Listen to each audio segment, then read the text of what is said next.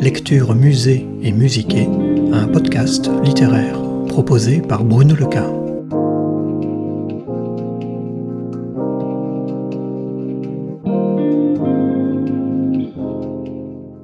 À la fin de la Première Guerre mondiale, le gouvernement français a planifié la construction d'un double de Paris, une fausse ville destinée à leurrer d'éventuels pilotes allemands en route pour bombarder la capitale. Sa construction était prévue près de Maison Lafitte et reproduisait certains éléments du paysage parisien. Un bras de Seine, la place de l'Étoile et celle de l'Opéra, les grands boulevards. Conçu à une époque où les aviateurs naviguaient sans radar et pouvaient être trompés par de fausses illuminations, ce projet unique est passé au crible par Xavier Boissel, arpentant l'ancien site à la recherche de ses reliques, et dressant une cartographie invisible de Paris, ville leurre par excellence. Tentative d'épuisement d'un leurre parisien. L'espace est un doute. Il me faut sans cesse le marquer, le désigner. Il n'est jamais à moi, il ne m'est jamais donné. Il faut que j'en fasse la conquête. Georges Perec. Nous quittons Paris en automobile, en route vers son double putatif. Pas un nuage dans le ciel d'hiver bleu pâle, limpide. Nous ne cessons de parler, excités par cette quête au second degré. L'absence d'objets attise notre désir. Par-delà l'évidence des lieux, de leur plate tautologie, nous sommes convaincus que le monde sensible nous réserve de fécondes surprises. Une fine couche de buée se forme sur les vitres intérieures de la voiture. Didier fume en abondance, et les volutes de ses cigarios envahissent bientôt l'habitacle. À intervalles réguliers, nous ouvrons les fenêtres pour retrouver un peu de visibilité. Tournant le dos à la capitale, aimantés par des marges incertaines, nous traversons Maison Lafitte et pénétrons dans la forêt domaniale de Saint-Germain. Nous sillonnons les petites routes, sous la voûte des chênes rouvres et des hêtres, cherchant à nous diriger vers la boucle de la Seine, jumelle du méandre parisien. Très vite, nous nous perdons dans le dédale des laits, allées, routes, chemins et autres pistes cavalières. Nous empruntons une route étroite qui finit en impasse, où nous découvrons, nichée en plein cœur de l'ancien domaine de chasse royale, une caserne. Tandis que nous garons la voiture, un militaire sort de sa guérite, nous demande courtoisement ce que nous voulons.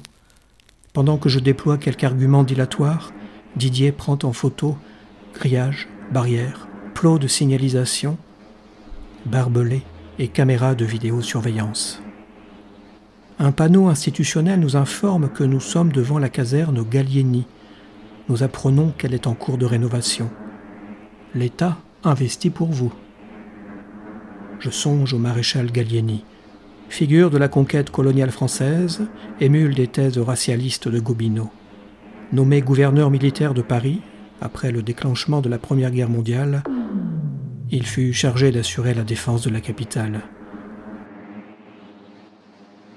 L'épisode mythologique des taxis de la Marne me revient vaguement en mémoire.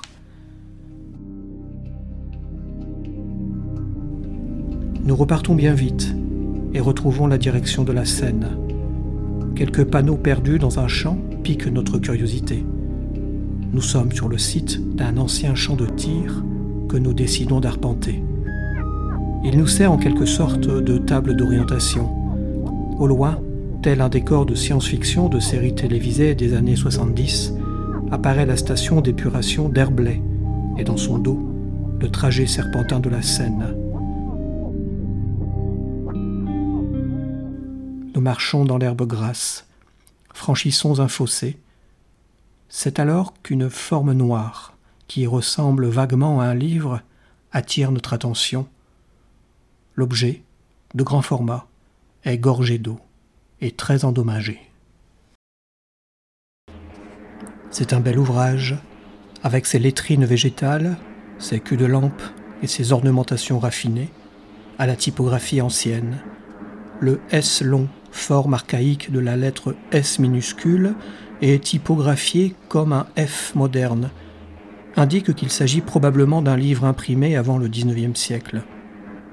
Nous le feuilletons avec difficulté, séparons les pages imbibées d'eau le plus délicatement possible et découvrons qu'il s'agit du premier volume du dictionnaire économique contenant divers moyens d'augmenter son bien et de conserver sa santé de Noël Chaumel, édition de 1723.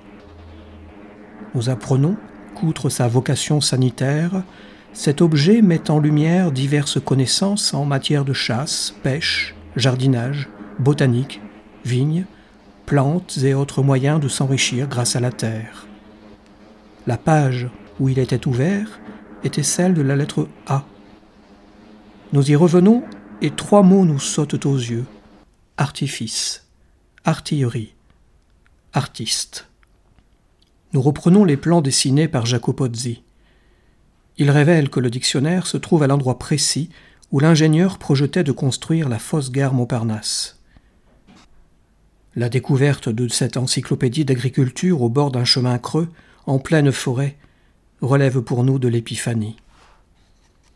Nous emportons le dictionnaire, témoin d'une collusion déconcertante qui nous ravit.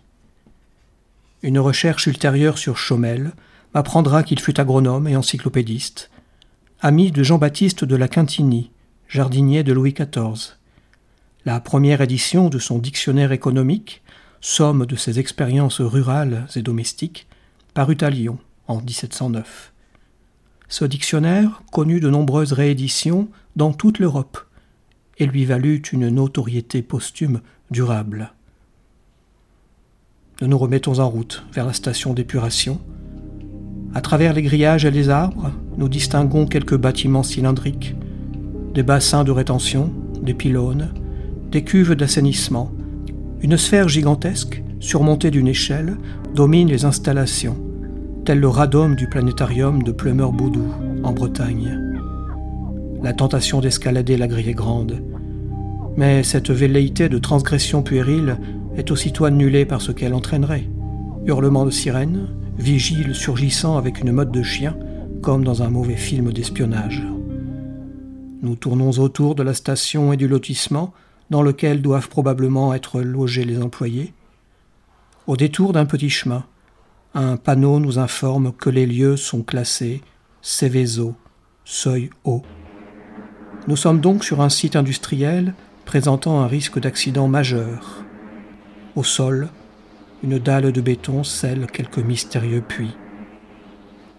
Tout cela ne semble guère préoccuper les cavaliers, joggers et vététistes que nous croisons. Hormis quelques miasmes rabattus par le vent à intervalles sporadiques, aucun prodrome d'une potentielle catastrophe écologique n'est perceptible dans ce paysage agreste. Cet hiatus enfoui dans les consciences révèle les limites de notre imagination.